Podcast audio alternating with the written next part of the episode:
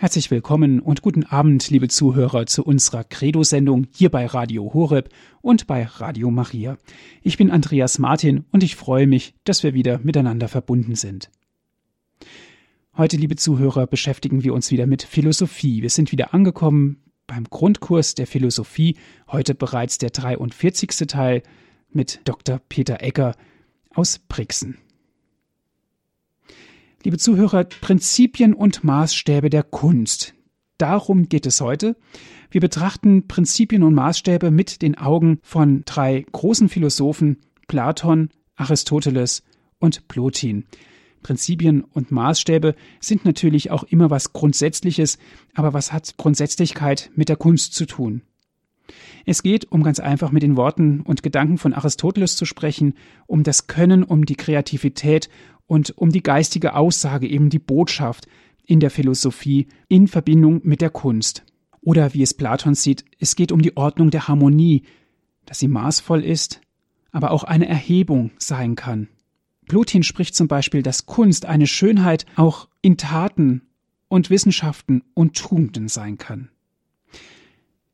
So viel vorab, liebe Zuhörer. Ich freue mich, dass ich heute wieder unseren Referenten Dr. Peter Ecker aus Brixen herzlich willkommen heißen darf hier in der Credo-Sendung. Und Herr Dr. Ecker, Ihnen nun das Wort. Liebe Hörerinnen und Hörer, ich darf Sie auch meinerseits sehr, sehr herzlich zu dieser heutigen Sendung begrüßen. Ich freue mich immer sehr, wenn wir miteinander über verschiedene philosophische Fragen nachdenken können, weil gerade in der heutigen Zeit die Philosophie einen großen Beitrag zu leisten hat, um Antworten zu finden auf die tieferen Fragen. Bevor ich mit meinen Ausführungen beginne, darf ich Sie bitten, dass wir miteinander ein Gebet sprechen, damit der Geist Gottes uns durch diese Sendung begleiten möge. Im Namen des Vaters und des Sohnes und des Heiligen Geistes. Amen. Komm, Heiliger Geist, und erfülle die Herzen deiner Gläubigen und entzünde in ihnen das Feuer deiner Liebe. Sende aus deinen Geist und alles wird neu geschaffen und du wirst das Angesicht der Erde erneuern. Dann wenden wir uns an die Mutter Gottes und bitten sie um ihre Fürbitte. Gegrüßet seist du, Maria, voll der Gnade. Der Herr ist mit dir. Du bist gebenedeit unter den Frauen und gebenedeit ist die Frucht deines Leibes, Jesus. Heilige Maria, Mutter Gottes, bitte für uns Sünder, jetzt und in der Stunde unseres Todes. Amen. Dann wenden wir uns auch an die Engel und bitten sie um ihr Geleit. Engel Gottes, unsere Beschützer, denen des höchsten Vater Liebe uns anvertraut hat, erleuchtet, beschützt, regiert und leitet uns. Amen. Und schließlich wollen wir uns auch an einige Heilige wenden, die sich in besonderer Weise mit philosophischen Fragen beschäftigt haben. Heiliger Augustinus, bitte für uns. Heiliger Thomas von Aquin, bitte für uns. Heilige Edith Stein, bitte für uns. Seliger Kardinal Newman, bitte für uns. Und Papst Johannes Paul II, bitte für uns. Im Namen des Vaters und des Sohnes und des Heiligen Geistes. Amen. Liebe Hörerinnen und Hörer, in den vergangenen Sendungen haben wir uns mit einem speziellen Bereich der Philosophie beschäftigt, nämlich mit der Kunst. Und wie Sie wissen, kann man über Kunst streiten. Es ist immer sehr schwierig zu sagen, was Kunst ist. Und doch ist es notwendig, dass man sich einmal auch mit den Prinzipien, mit den Maßstäben der Kunst auseinandersetzt. Die Kunst hat nämlich eine ungeheure Macht über den Menschen und sie dringt hinein in das Herz, in die Seele und in den Geist wie vielleicht keine andere kulturelle Macht. Aber gleichzeitig kann die Kunst auch etwas Verführerisches an sich haben. Und wenn uns nicht bewusst ist, was Kunst wirklich ist, dann kann es passieren, dass wir durch die Kunst regelrecht in die falsche Richtung gelenkt werden. Unsere heutige Zeit ist eine Zeit, die sich in vielfacher Weise für Kunst interessiert. Und es gibt dabei ganz großartige Kunstwerke, aber es gibt auch unheimlich viel Mist. Und so ist es notwendig, dass wir uns in der heutigen Zeit einmal fragen, was ist denn eigentlich Kunst? Was sind denn die Maßstäbe, um Kunst beurteilen zu können? Welche Aufgabe hat denn die Kunst? Welche Wirkungen zeigt die Kunst? Das sind heute elementar wichtige Fragen.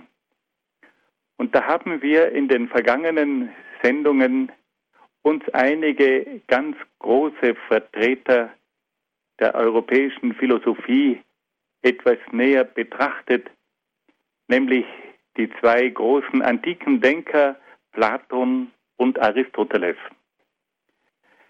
Wir sind heute in einer Phase unserer abendländischen Entwicklung, in der wir spüren, dass wir mit einer großen Krise konfrontiert sind. Und da ist es immer wieder gut, zu den Ursprüngen der Kultur zurückzukehren. Da tut es gut zu wissen, dass es am Anfang der abendländischen Kultur ganz große Denker gegeben hat, die uns durch die Jahrtausende geprägt haben. Und da haben wir versucht, bei diesen großen zwei Vätern der abendländischen Philosophie, nämlich bei Platon und Aristoteles, Rat zu holen. Was haben diese Männer über das Wesen der Kunst gesagt? Welche Maßstäbe haben sie uns empfohlen? Und da haben wir ganz kurz gesagt einige wichtige Prinzipien kennengelernt, die ich hier noch einmal wiederholen möchte. Platon sagt, dass das Grundelement der Kunst die Harmonie ist. Er sagt, dort, wo Harmonie, wo Einheit und Gleichheit, Gleichklang festzustellen sind, dort ist Kunst. Platon hat uns auch darauf hingewiesen, dass die Ordnung ein Wesensmerkmal der Kunst ist. Dort, wo etwas ein Kosmos ist, das griechische Wort für Ordnung, dort kann Kunst entstehen. Kunst ist niemals dort, wo Chaos entsteht. Platon hat uns auch darauf hingewiesen, dass das Maß ein wesentliches Merkmal für die Kunst ist. Die Kunst soll maßvoll sein. Die Kunst hat dann für Platon auch die Aufgabe, die Seele des Menschen zu erheben. Platon möchte, dass der Mensch mit Hilfe der Kunst in das Reich des Geistes emporgehoben wird. Und schließlich sagt er, habe die Kunst auch die Aufgabe, den Menschen zu läutern. Also Harmonie, Ordnung, Maß, Erhebung der Seele und Läuterung des Menschen, das sind nach Platon Merkmale und Aufgaben der Kunst.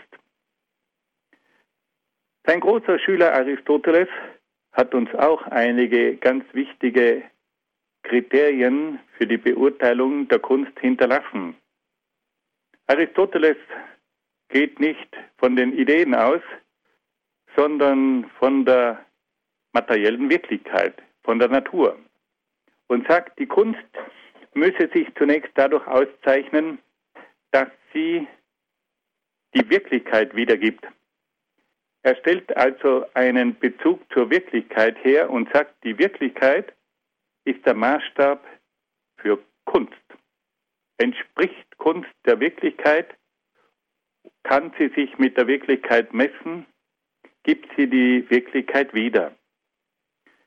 Das Zweite, Aristoteles sagt, die Kunst setzt auch Können voraus. Es braucht ein echtes handwerkliches Können. Der Maler, der Bildhauer, der muss auch ein handwerkliches Können haben. Und das deutsche Wort Kunst kommt ja vom Wort Können. Und man sieht sofort, ob jemand in der Kunst sein Handwerk beherrscht oder nicht. Aber der Künstler ist mehr als ein Handwerker. Der Künstler ist vor allem eine schöpferische Gestalt. Er braucht das handwerkliche Können, damit er gewisse Dinge zum Ausdruck bringen kann. Aber er muss auch etwas zum Ausdruck bringen, was mehr ist als Handwerk und Technik. Er braucht Kreativität. Er muss durch seine schöpferische Fähigkeit die Dinge auch beseelen. Er muss etwas zum Ausdruck bringen. Da braucht es auch etwas Geistiges, das er hineinlegt. Etwas Neues, das er hinzufügt. Ein weiteres Grundelement der Kunst ist nach Aristoteles die geistige Aussage.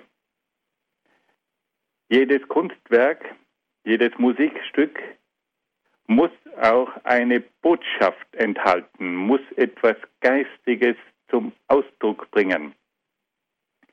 Das bedeutet, dass ein Kunstwerk auch etwas Sinnvolles sein muss.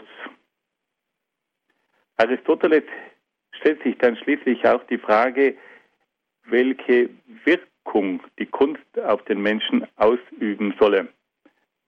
Und da spricht er von einer erzieherischen und von einer moralischen Wirkung. Er sieht vor allem das Theater als eine Möglichkeit an, die Menschen zum Nachdenken zu bringen, die Menschen zu beeindrucken und die Menschen auch zu läutern. Aristoteles weist der Kunst die Aufgabe zu, die Gefühle zu veredeln. Die Kunst spricht die Gefühle an, im Unterschied zur Philosophie, die die Gedanken anspricht. Die Kunst soll die Gefühle veredeln, weil wenn die Gefühle veredelt werden, dann wird auch der Mensch zu einem edleren Wesen. Und schließlich soll die Kunst nach Aristoteles auch dazu beitragen, die innere Harmonie zu fördern. Der Mensch soll durch die Kunst, auch wenn sie ihn manchmal aufwühlt, wenn sie ihn anspricht, wenn sie ihn aufrüttelt, soll er letztlich doch zu dieser Höhe emporsteigen, dass er zur inneren Harmonie gelangt. Also auch Aristoteles hat uns hier ganz Wichtiges und Bedeutsames zu sagen. Er sagt, die Kunst muss einen Bezug haben zur Wirklichkeit. Sie muss sich auszeichnen durch handwerkliches und technisches Können.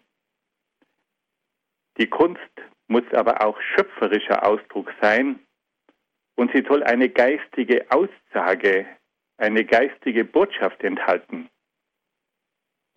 Aristoteles weist der Kunst eine erzieherische und moralische Wirkung zu und sagt, dass sie den Menschen zum Nachdenken anregen soll, sie soll ihn erschüttern, sie soll ihn erheben, sie soll ihn läutern, sie soll vor allem seine Gefühle veredeln und schließlich soll sie ihn emporführen zur inneren Harmonie.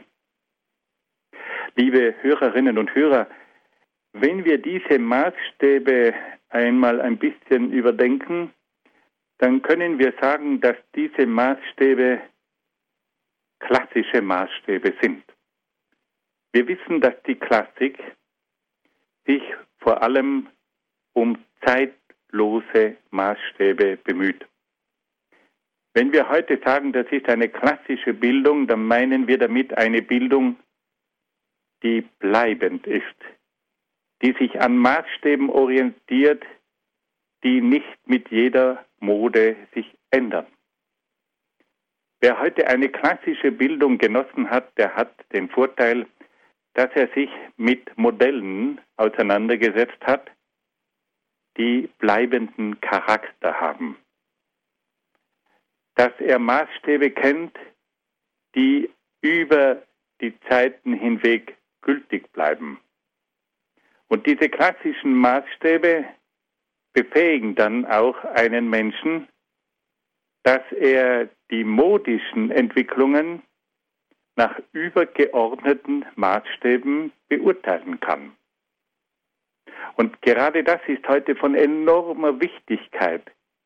Wir haben nämlich nur mehr modische Erscheinungen. Wir haben Trends. Und es wird oft behauptet, dass Kunst das sei, was die Menschen momentan als Kunst betrachten. Das ist aber ein absoluter Quatsch. Es gibt übergeordnete Maßstäbe, bleibende Maßstäbe, klassische Maßstäbe. Und mit diesen übergeordneten, bleibenden und klassischen Maßstäben müssen wir imstande sein, die modischen Entwicklungen zu beurteilen und auch zu verurteilen.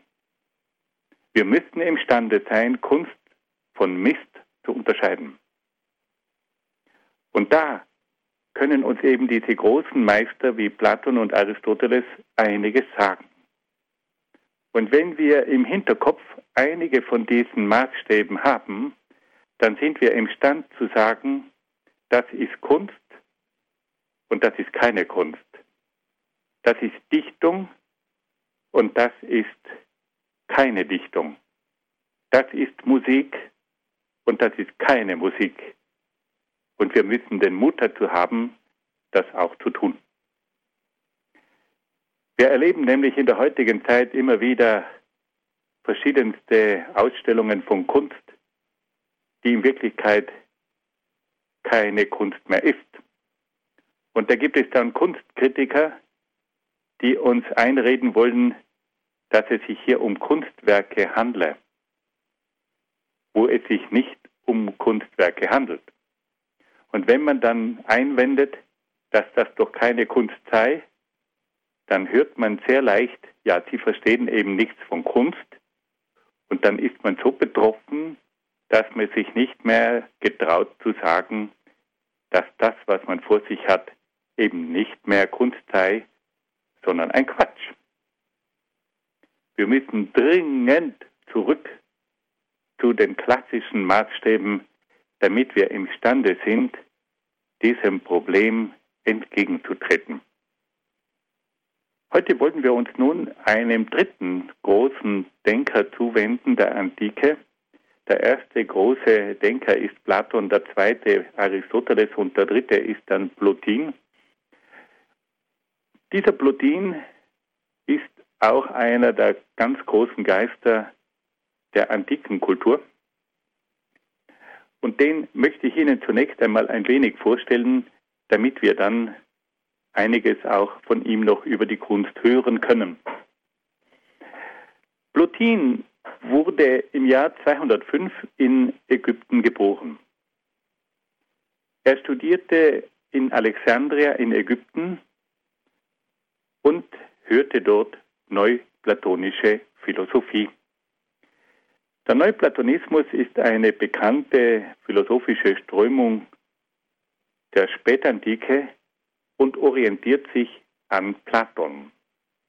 Das Besondere des Neuplatonismus besteht darin, dass er sich in vertiefter Weise auch mit religiösen Fragen auseinandersetzt und versucht, diesem spätantiken Menschen einen Zugang zur Mystik zu eröffnen. Plotin hat in jungen Jahren auch an einem Feldzug in den Osten unternommen und ist auf diese Weise bis nach Persien und vielleicht auch noch bis nach Indien vorgestoßen. Er hatte auf jeden Fall Gelegenheit, bei diesem Feldzug in den Osten mit der persischen und indischen Philosophie bekannt zu werden.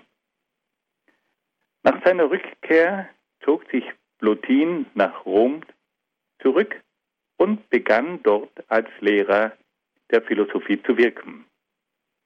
Plotin ging es bei seinem Unterricht nicht nur um philosophische Erörterungen, sondern auch um die Einführung in eine Lebensweise, die sich an der Philosophie orientierte.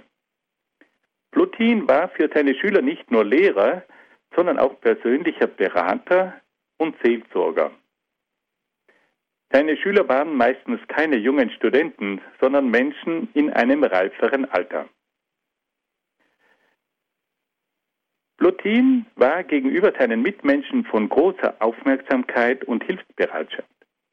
Sein persönlicher Lebensstil war asketisch, er hatte keinen Privatbesitz, er aß und schlief möglichst wenig, er lebte vegetarisch und enthaltsam. Er gab sich der Betrachtung hin und erlebte auch mehrere mystische Verzückungen. Gleichzeitig war Plotin aber auch mit der Magie vertraut und versuchte immer wieder mit Hilfe der Magie in die tieferen Bereiche einzudringen. Und durch diese Praktiken ist er auch der Esoterik zuzurechnen. Wir können also vom christlichen Standpunkt bei Plotin viele wertvolle Gedanken mitnehmen, aber in diesem Bereich können wir ihm nicht folgen. Ich darf in diesem Zusammenhang darauf hinweisen, dass auch die Kirchenväter, wie zum Beispiel der heilige Ambrosius, dass die sich sehr mit Plotin auseinandergesetzt haben, weil er bei seinem Streben nach dem Göttlichen viele Dinge gesagt hat, die auch für christliche Denker von Interesse sind. Aber es gibt dann bei Plotin doch eine Grenze, die wir als Christen nicht überschreiten können, nämlich diesen Zug ins Magische und ins Esoterische. Plotin wollte dann auch eine eigene Stadt gründen, in der die Menschen nach den Vorstellungen Platons leben sollten. Aber trotz der Unterstützung des römischen Kaisers, der Plotin sehr geschätzt hat, konnte dieser den Plan nicht umsetzen. In späteren Jahren schrieb Plotin seine Lehren nieder, die dann nach seinem Tod von seinem Schüler Porphyrius herausgegeben wurden. Plotin ist schließlich 270 in Minturne in Kampanien gestorben. Wenn wir dieses Leben ganz kurz zusammenfassen, dann können wir sagen, Plotini ist also ein Mann, der im dritten Jahrhundert nach Christus gelebt hat. Er ist ein Vertreter des Neuplatonismus, der sich in besonderer Weise mit religiösen Fragen beschäftigt hat. Er selber war nicht nur ein Denker, sondern gleichzeitig auch ein Mensch, der sich um seine Mitmenschen bemüht hat. Und er wurde aufgrund seiner liebenswürdigen Art und auch seiner seelsorglichen Einstellung zu einem sehr, sehr geschätzten Lehrer und Meister. Äh, Plotin hat sich dann auch mit Fragen der Kunst beschäftigt und hat versucht, die Kunst in den Dienst des Sakralen zu stellen. Er war sich dessen bewusst, dass die Kunst ein Mittel war oder ein Mittel ist, das den Menschen zum Göttlichen hinführen kann. Bevor ich mit diesen Überlegungen von Plotin nun fortfahre, möchte ich jetzt aber eine kleine Musikpause einschalten, damit Sie sich ein bisschen erholen können und dann fahren wir wieder weiter. Liebe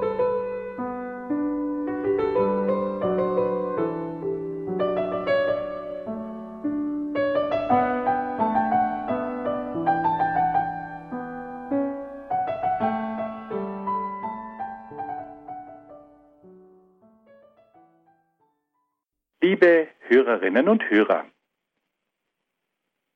wir haben nun eine neue Gestalt der antiken Philosophie kennenlernen dürfen, nämlich Plotin.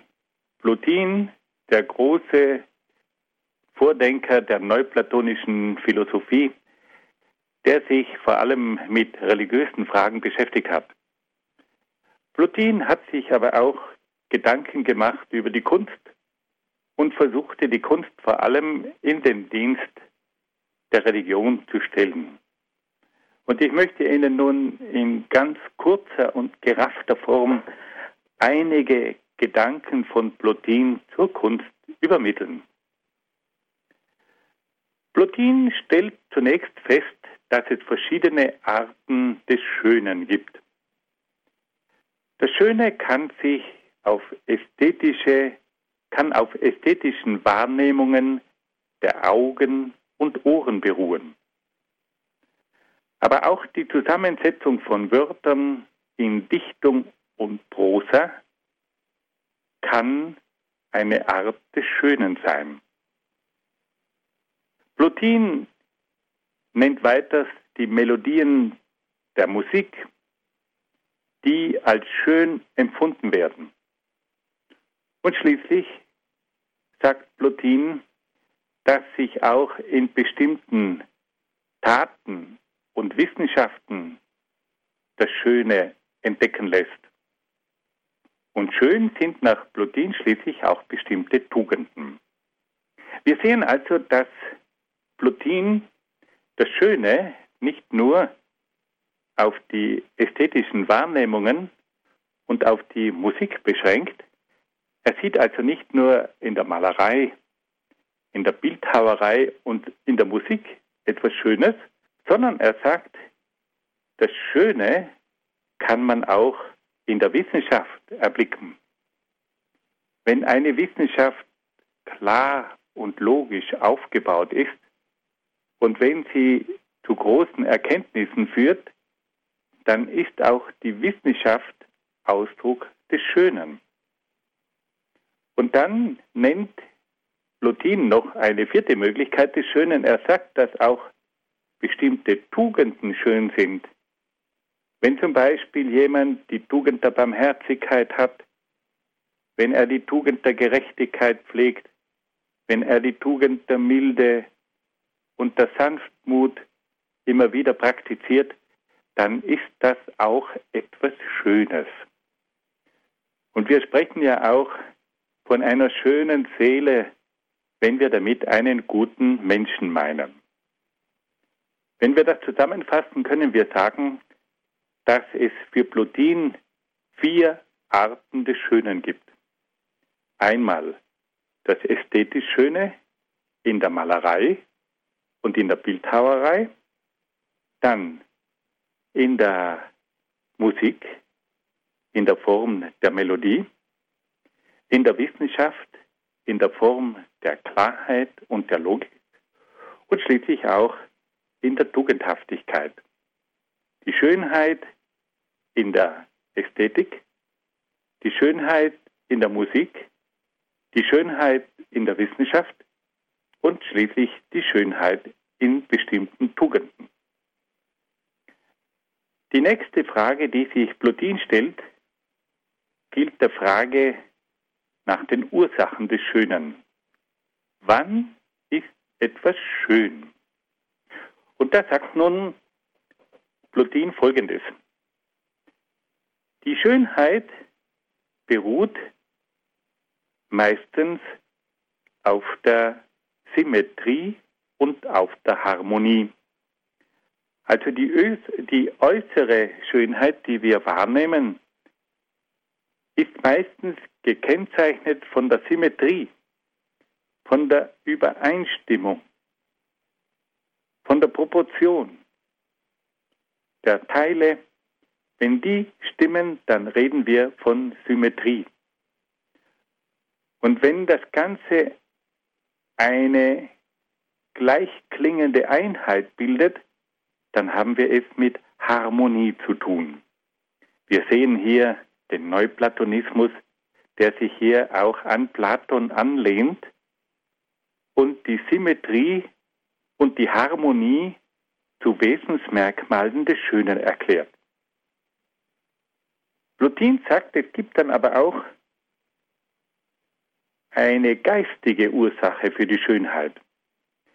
Wenn nämlich in einem Kunstwerk schöne Ideen durchscheinen oder schöne Ideen zum Ausdruck gebracht werden, dann empfinden wir das auch als Schönheit.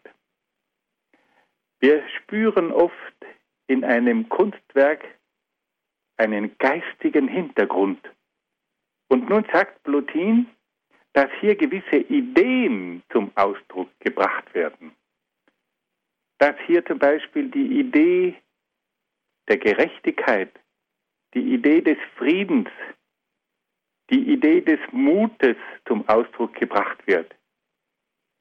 Der Künstler lässt uns spüren, dass diese Gestalt von einer Idee getragen ist, dass sie ein Ideal darstellt, dass sie eine Idealisierung darstellt. Und es wird uns bewusst, dieser Künstler will uns eine Idee vermitteln, ein Ideal schenken. Und wenn wir das spüren, dann sind wir wieder dem Schönen nahe. Also auch die geistige Idee, die in einem Kunstwerk zum Ausdruck gebracht wird, ist Ursache des Schönen.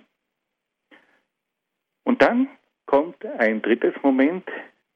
Plotin sagt, dass auch die Tugendhaftigkeit in der Kunst zum Ausdruck gebracht wird. Hier spürt man etwas Seelisches, etwas Edles, etwas Erhebendes. Hier spürt man einen inneren Frieden. Man spürt eine innere Besinnung. Hier kommt etwas zum Ausdruck, das vom Seelischen herkommt und im Kunstwerk zum Ausdruck gebracht wird. Man sieht also, dass hier Plutin sehr bemerkenswerte Prinzipien in der Kunst entdeckt. Einmal die Symmetrie und die Harmonie, dann das Geistige und das Seelische. Das Schöne ist für ihn also immer auch die Teilhabe an etwas Geistigem und an etwas Seelischem. Und nur dort, wo das Geistige und das Seelische in der Kunst zu spüren ist, dort wird das auch zum wahrhaft Schönen. Liebe Hörerinnen und Hörer, wenn wir uns von diesem großen Philosophen, der sich vor allem mit religiösen Themen auseinandergesetzt hat, einmal anregen lassen, dass für ihn also Kunst etwas zu tun hat mit Harmonie, mit Geist und mit Seele, dann wird uns bewusst, dass wir oft in einer seelenlosen Kunstlandschaft leben. Wenn wir heute zum Beispiel bestimmte Bauten sehen, die von Computern entwickelt wurden, dann spürt man ganz deutlich, das sind seelenlose Gebäude. Es gibt heute Gebäude, wo man sagen muss, die haben höchstens noch ein bisschen Geometrie, aber sie sind völlige, also völlig seelenlose Zementblöcke, völlig seelenlose Würfel, völlig seelenlose Kuben, da ist keine Seele zu spüren. Man spürt, das hat ein Apparat entwickelt.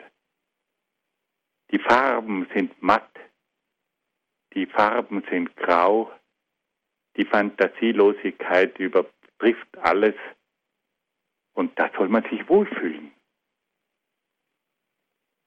Das sind Gebäude, die höchstens noch funktionieren, aber da kann man nicht leben. Die haben keine Atmosphäre, da ist keine Seele. Und diese seelenlose, fantasielose Kunst, die erobert immer mehr unsere Städte.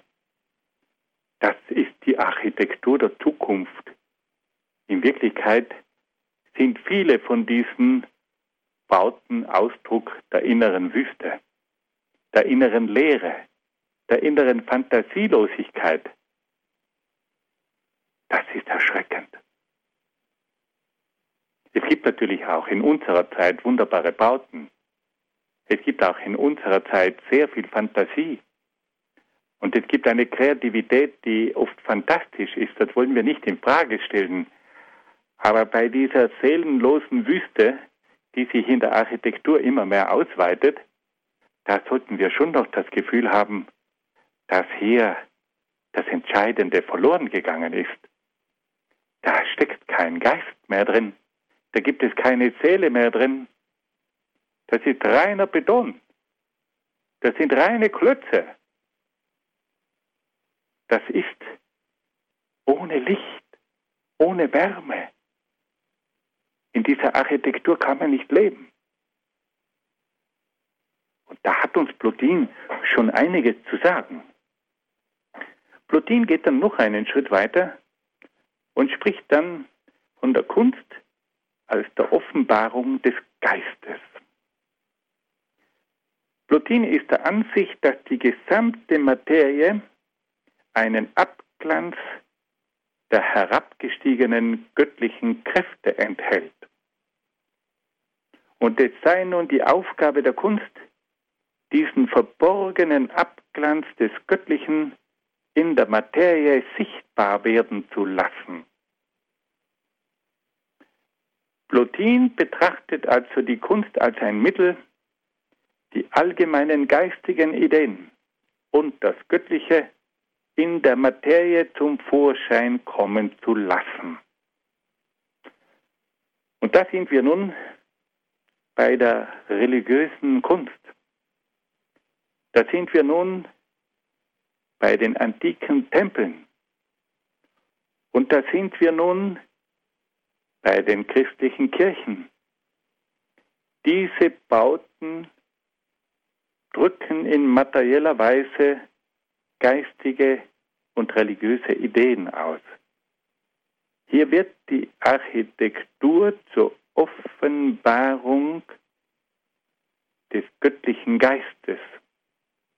Freilich handelt es sich dabei immer nur um einen Abglanz.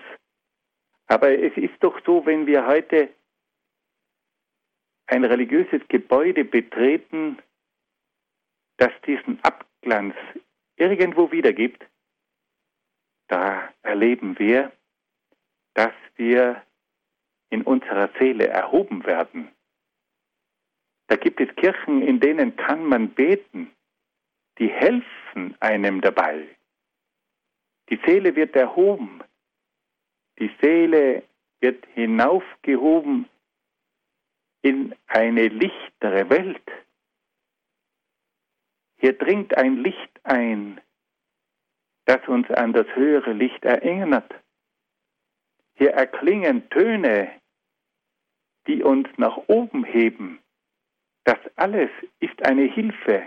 Die Kunst führt nach oben, führt zu Gott. Und das alles hat Plutin vor 1700 Jahren schon in seinen Kunstwerken einmal zum Ausdruck gebracht. Plutin geht dann noch eine Stufe weiter und sagt, wenn dann der Mensch in das rein Geistige eindringt, dann betrachtet er nicht mehr Kunstwerke, die das Schöne zum Ausdruck bringen, sondern er betrachtet dann das Schöne als solches.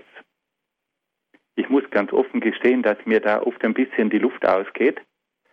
Aber der Gedanke ist der, dass Plotin sagt, die Kunstwerke, die spiegeln die Schönheit wider.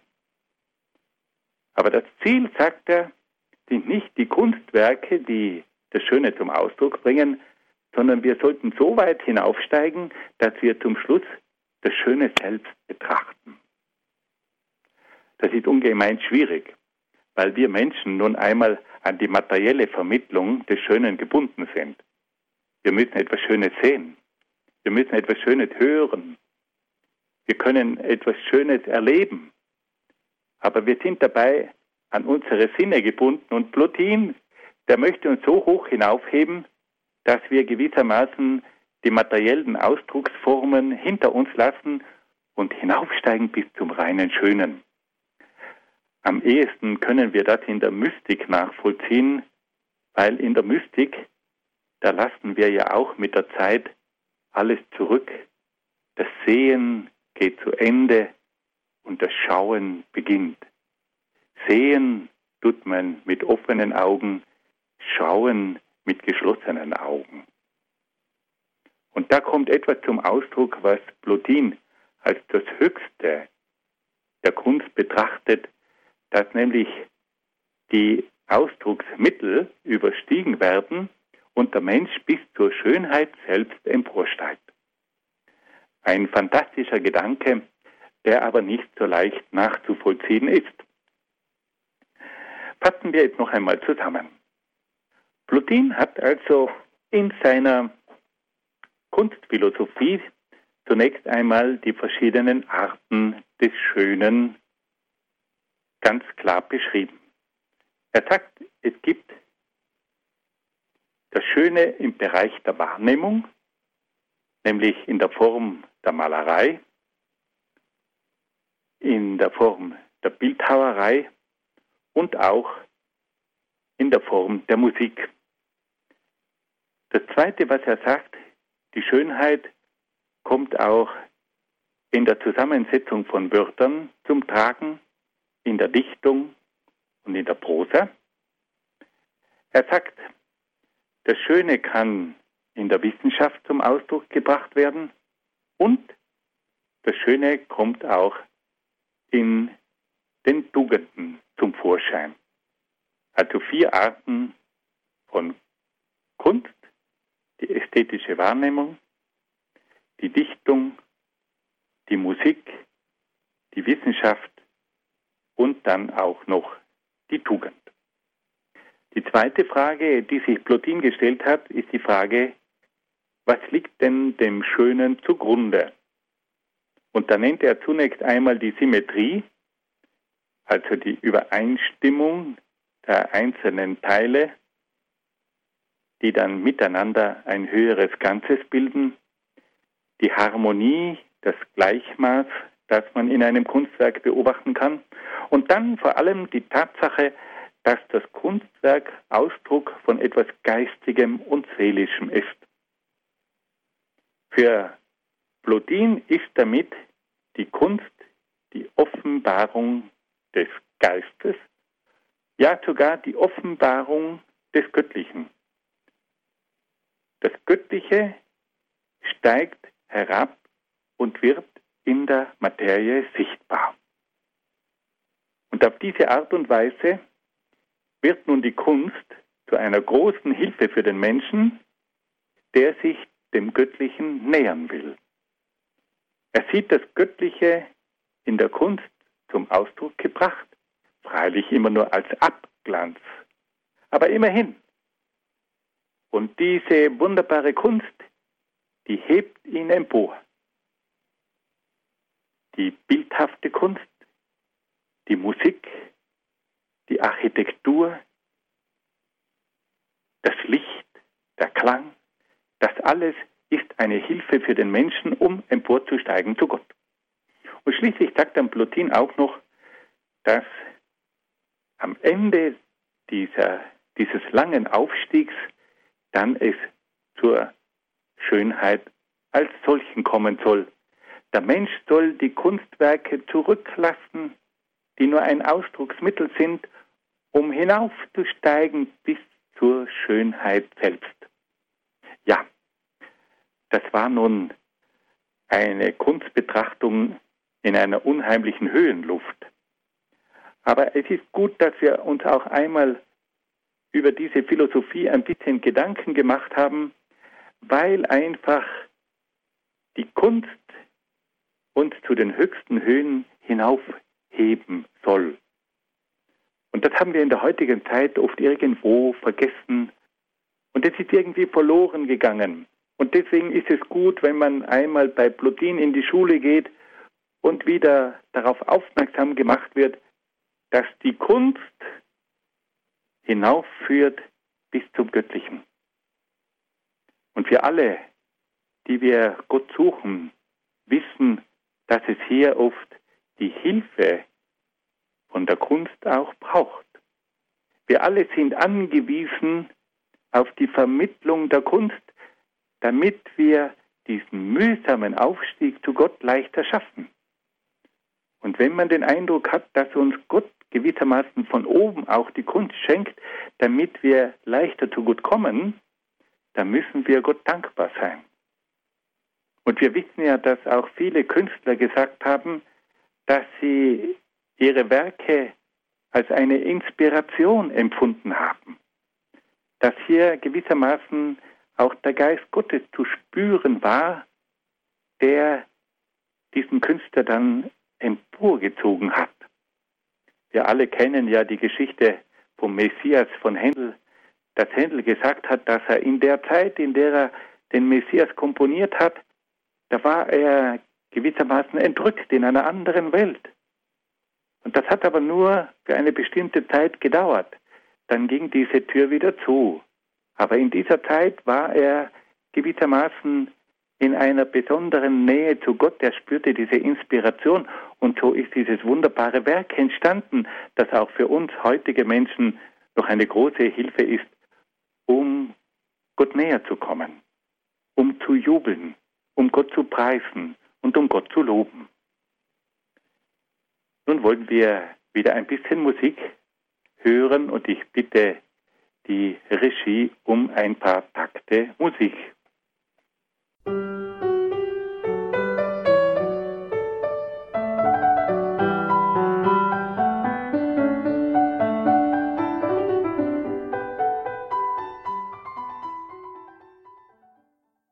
Liebe Hörerinnen und Hörer,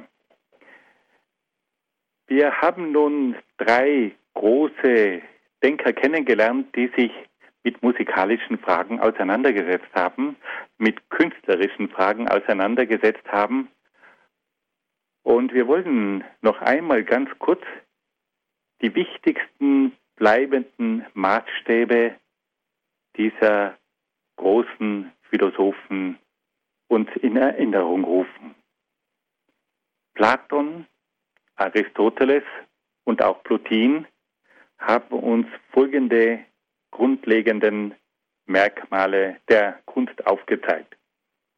Erstens die Harmonie, zweitens die Ordnung, drittens das Maß, viertens das Können, fünftens der Sinn, sechstens die Botschaft und die geistige Aussage, siebtens die Klarheit, achtens die Vernünftigkeit und neuntens das Sakrale. Diese verschiedenen Maßstäbe der Harmonie, der Ordnung, des Maßes, des Könnens, der Sinnhaftigkeit, der geistigen Botschaft, der Klarheit und der Vernünftigkeit und des Sakralen, die können uns helfen, die verschiedenen Arten der Kunst auch richtig einzuschätzen und zu beurteilen. Diese Maßstäbe haben aber auch noch einen weiteren grundlegenden Vorteil, dass es sich nämlich dabei um objektive Maßstäbe handelt, die sich dem rein subjektiven Empfinden entgegenstellen. Heute wird in der Kunst oft behauptet, Kunst ist das, was ich als Kunst empfinde. Damit ist natürlich die Kunst etwas rein Subjektives. Aber wir müssen deutlich sagen, dass die Kunst auch objektive Maßstäbe hat. Das ändert nichts daran, dass es auch ein subjektives Empfinden gibt und dass einem persönlich gewisse Arten von Kunst mehr zusagen als andere. Aber es muss trotz allem gesagt werden, dass es objektive Maßstäbe für Kunst gibt.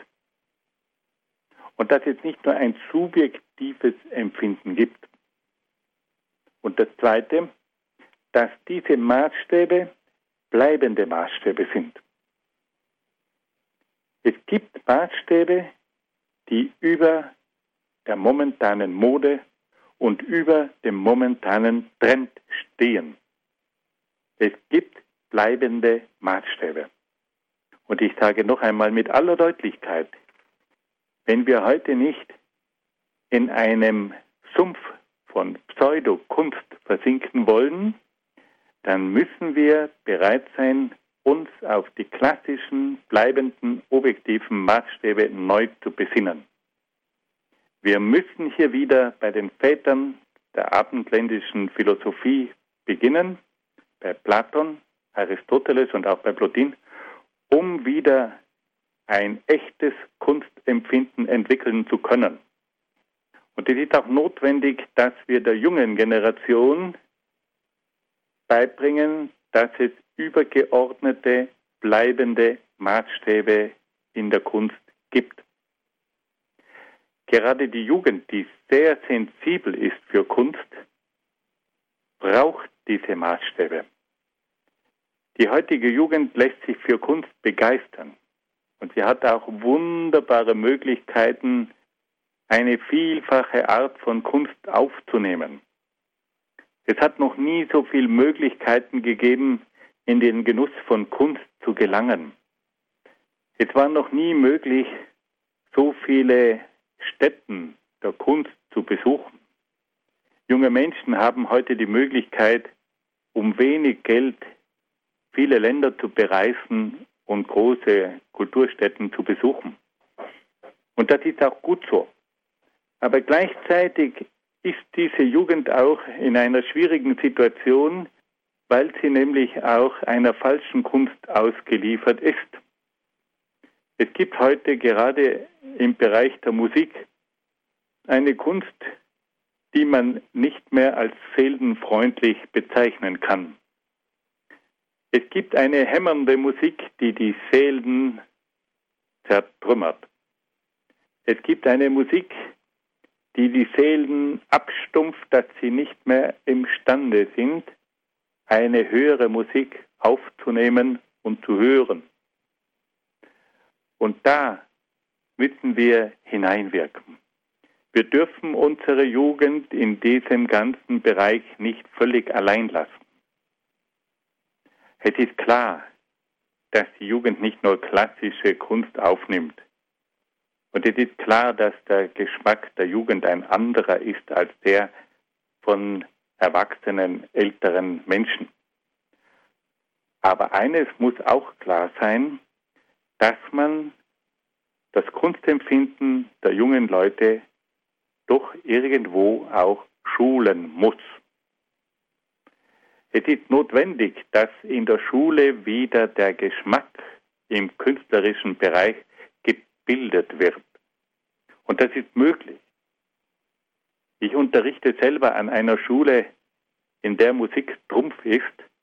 Und da kann man immer wieder feststellen, dass man durch gute Musiklehrer sehr viel erreichen kann. Wenn es möglich ist, an junge Menschen heranzutreten und sie für die Kunst zu begeistern, für die richtige Kunst, dann zeigt sich hier nach wie vor eine große Öffnung der Kunst der Jugendlichen für eine höhere Kunst.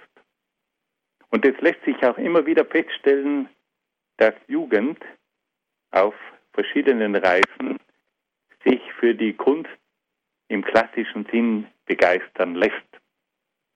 An unserer Schule ist es üblich, dass wir verschiedene Reisen unternehmen und dass wir dabei auch große Kunststätten ansteuern und dass wir unseren jungen Menschen Kunst aus den verschiedenen Epochen zeigen. Wir versuchen diese Kunst vorher auch entsprechend an der Schule zu besprechen. Unsere Kunst- und Musiklehrer sind überaus eifrig. Sie setzen sich ein, sie bemühen sich und sie besprechen diese Dinge im Unterricht und dann kann man vor Ort die Dinge auch noch besser zeigen und erklären.